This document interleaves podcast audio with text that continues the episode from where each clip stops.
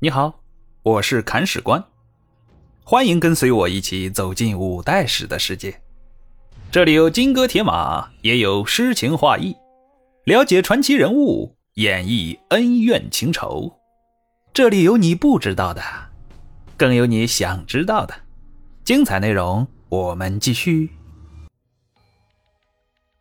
第六十三章，太监也疯狂。上回说到啊。刘继树这个太监不一般呢，竟然敢废立皇帝，他是怎么做到的呢？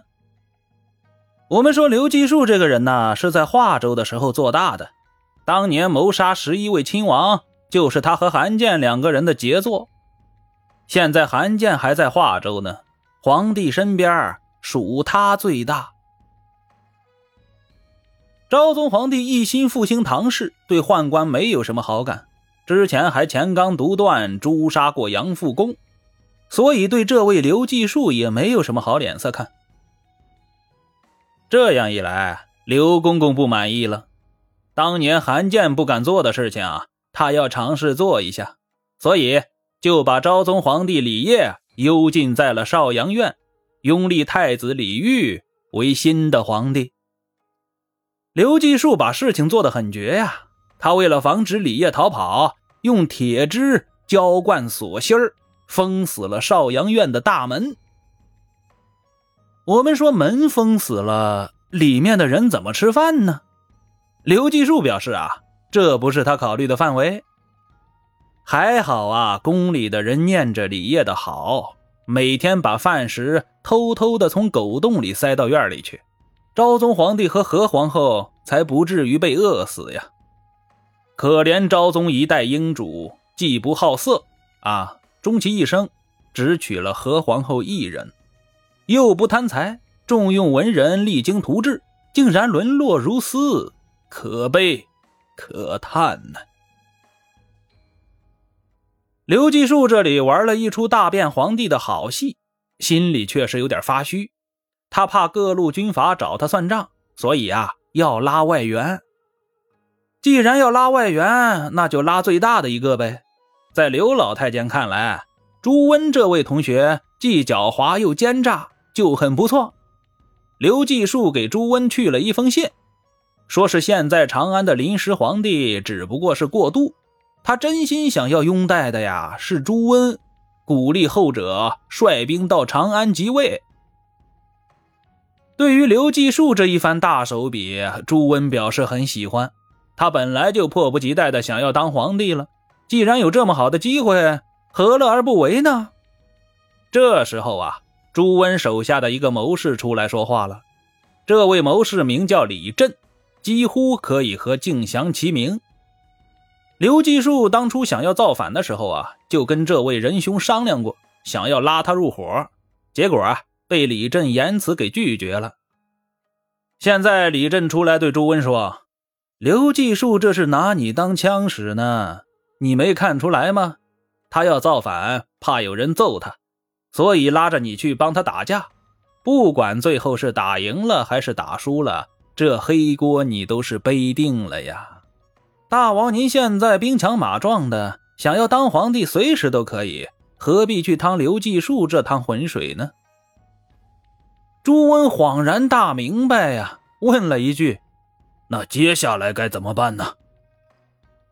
李振说：“不仅不能帮刘继树，还要好好的打压他，这样才能彰显大王您忠臣的身份呀。”朱温一点就透，随即发布公告声讨刘继树。而刘继树也没有活多长时间，在朱温动手之前呢，他就被人给杀死了。杀他的人是孙德昭，这位孙大人呢？是神策军指挥使，而按照晚唐的惯例呀，神策军是由宦官控制的。换句话说，刘继树是孙德昭的顶头上司，他怎么敢反叛自己的上级呢？原因很简单，因为有人支持他呀，而支持他的人呢，就是当朝宰相崔胤。这个崔胤还是有点滑头啊。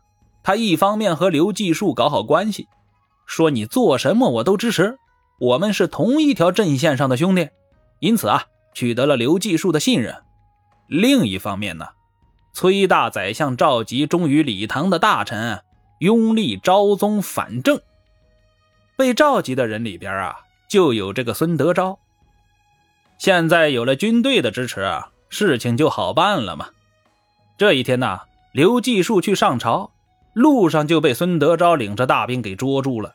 刘继树大怒：“你你要造反吗？”孙德昭说：“我不造反，我要杀造反的人。”结果啊，一刀就把对方给砍了。手下的军兵一拥而上。把刘继树的亲信也杀了个干净。这件事儿啊，闹得动静有点大，惊动了昭宗皇帝李晔。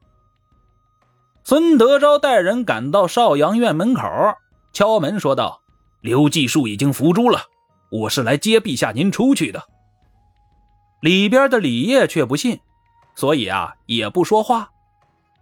我们说这时候啊，皇帝保持沉默是最好的选择，因为啊。这样最安全。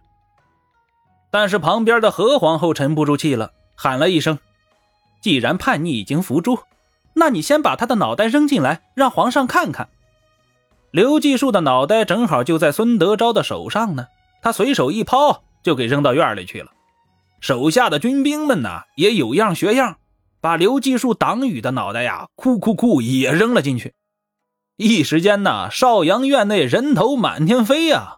把昭宗皇帝和何皇后吓得是够呛。李烨壮着胆子把刘继树的人头核验过了，心下稍安，冲外面喊道：“朕已经看过了，你们可以进来了。”孙德昭于是命人砸开锁具，把昭宗皇帝迎接到丹凤楼，重登皇位。接下来啊，孙德昭随后被任命为靖海军节度使，当然，这是遥领的官职。